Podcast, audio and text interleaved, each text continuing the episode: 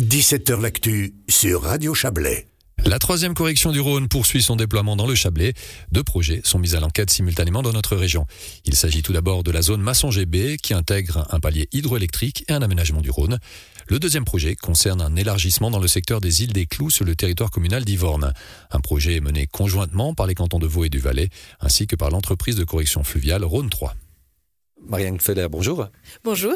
vous êtes donc chef de section pour Rhône 3, vous travaillez à la direction de l'environnement du canton de Vaud. Alors ce nouveau projet qui est mis à l'enquête euh, en fin d'année, qui a pour objectif un élargissement du Rhône dans la partie de d'Ivorne, et c'est un projet non seulement ambitieux mais attendu. Qu'est-ce qu'on peut en dire en quelques mots? Alors, ce projet va permettre finalement d'élargir le Rhône sur plus de 300 mètres de long et le refaire divaguer dans la forêt de l'île des Clous, qui est une zone alluviale d'importance nationale. Ce projet, il va aussi permettre de consolider la digue actuelle qui longe les terrains agricoles sur Vouvry, éviter que le Rhône ne continue d'éroder cette digue et, en cas de crue, puisse déborder sur euh, Vouvry. Et une nouvelle digue sera construite sur le le canton de Vaud, en bordure du Grand Canal. Donc c'est un projet qui englobe bien plus que le, Rhône, c'est vraiment une réflexion de tout un écosystème. Exactement. Ces zones alluviales, c'est des zones dont plus de 90% ont disparu en Suisse ces 100, 150 dernières années. Et là, ben, on a l'opportunité, la forêt est toujours existante, le Rhône coule toujours à côté, et puis on a l'opportunité de reconnecter les deux. Alors c'est la première phase d'élargissement du Rhône, il y en aura d'autres, mais euh, pourquoi dans ce secteur en premier? Le projet du Rhône, c'est un projet cohérent sur l'ensemble du linéaire. Et puis, dans ce secteur-là, on a l'opportunité de réaliser, les travaux en termes de propriété foncière, on a, on a acquis, on est en train d'acquérir les terrains. On n'a pas de blocage au niveau d'emprise, au niveau technique. Donc, au fait, c'est vraiment une première étape qu'on peut réaliser, qu'on va pouvoir observer aussi comment le Rhône se comporte dans son nouvel environnement et ce qui permettra d'optimiser tout le reste des travaux d'élargissement en amont, en aval. Et ça sera en fait finalement une école à ciel ouvert. Alors quand on le dit comme ça entre nous, ça a l'air assez simple, élargissement du Rhône, mais c'est pas si simple. Techniquement, quelles sont les difficultés principales de ce type de, projet? Alors, une des difficultés, c'est qu'on travaille avec un milieu naturel, avec de l'eau. Donc, on va devoir, par exemple, poser des enrochements, des protections qui sont sous le cours d'eau, à 3-4 mètres sous le cours d'eau, parce que le cours d'eau peut éroder, peut creuser. Donc, tous ces travaux, ben, techniquement, c'est compliqué.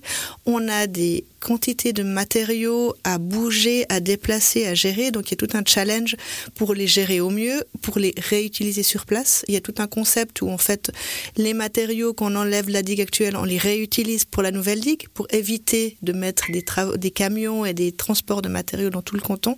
Et il y en a aussi un concept de valorisation de la terre euh, végétale qui est présente sur le site, dans le, sol forestier, pour qu'il puisse venir amender et améliorer la qualité des terrains agricoles à l'extérieur. Donc bien des éléments à prendre en considération dans ce type de projet. Je suppose que ça va soulever des questions, des interrogations de la part des riverains, de la population. À, quoi est-ce que vous attendez comme, comme retour par rapport à cette mise en enquête c'est une bonne question. C'est une première fois qu'on met à l'enquête ces éléments-là, et c'est aussi pour nous une étape importante de, de, savoir en fait quels sont les questionnements.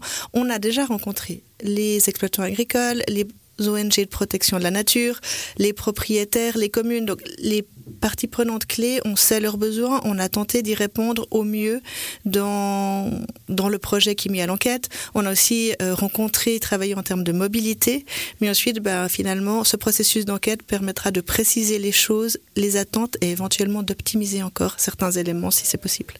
Autre élément dont on a peu parlé, c'est la notion de mobilité douce. Là aussi, vous avez réfléchi dans ce sens-là pour euh, finalement mettre en place des projets euh, en lien avec la mobilité et la mobilité douce notamment.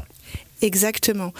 De nouveau, dans ce plan d'aménagement et dans ce principe, il y a un principe un peu de base, c'est que une des digues est on l'appellera la digue active, elle est dédiée à une mobilité douce mais qui permet d'aller vite pour relier, par exemple, en vélo, etc., deux centres importants.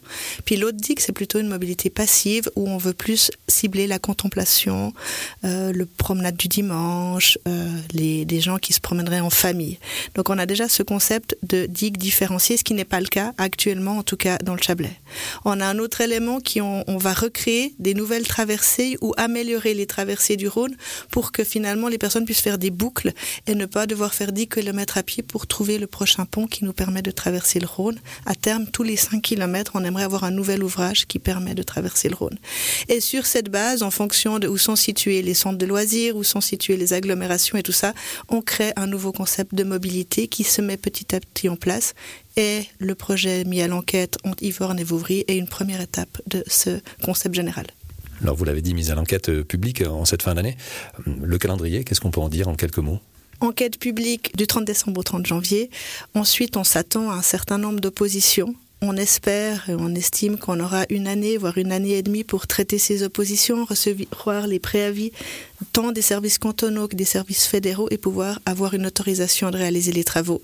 Donc début des travaux d'ici deux ans et le chantier devrait durer environ trois ans un dossier que, que, nous allons suivre bien évidemment avec grand plaisir. Marianne Kfeller, merci beaucoup pour ces euh, précisions. On rappelle que vous êtes chef de section Rhône 3 et vous travaillez à la direction de l'environnement pour le canton de Vaud. Merci beaucoup. Merci à vous. Et à noter enfin qu'une séance publique est prévue à Vouvry à la salle Arthur Parchet. C'est le mercredi 18 janvier à 19h.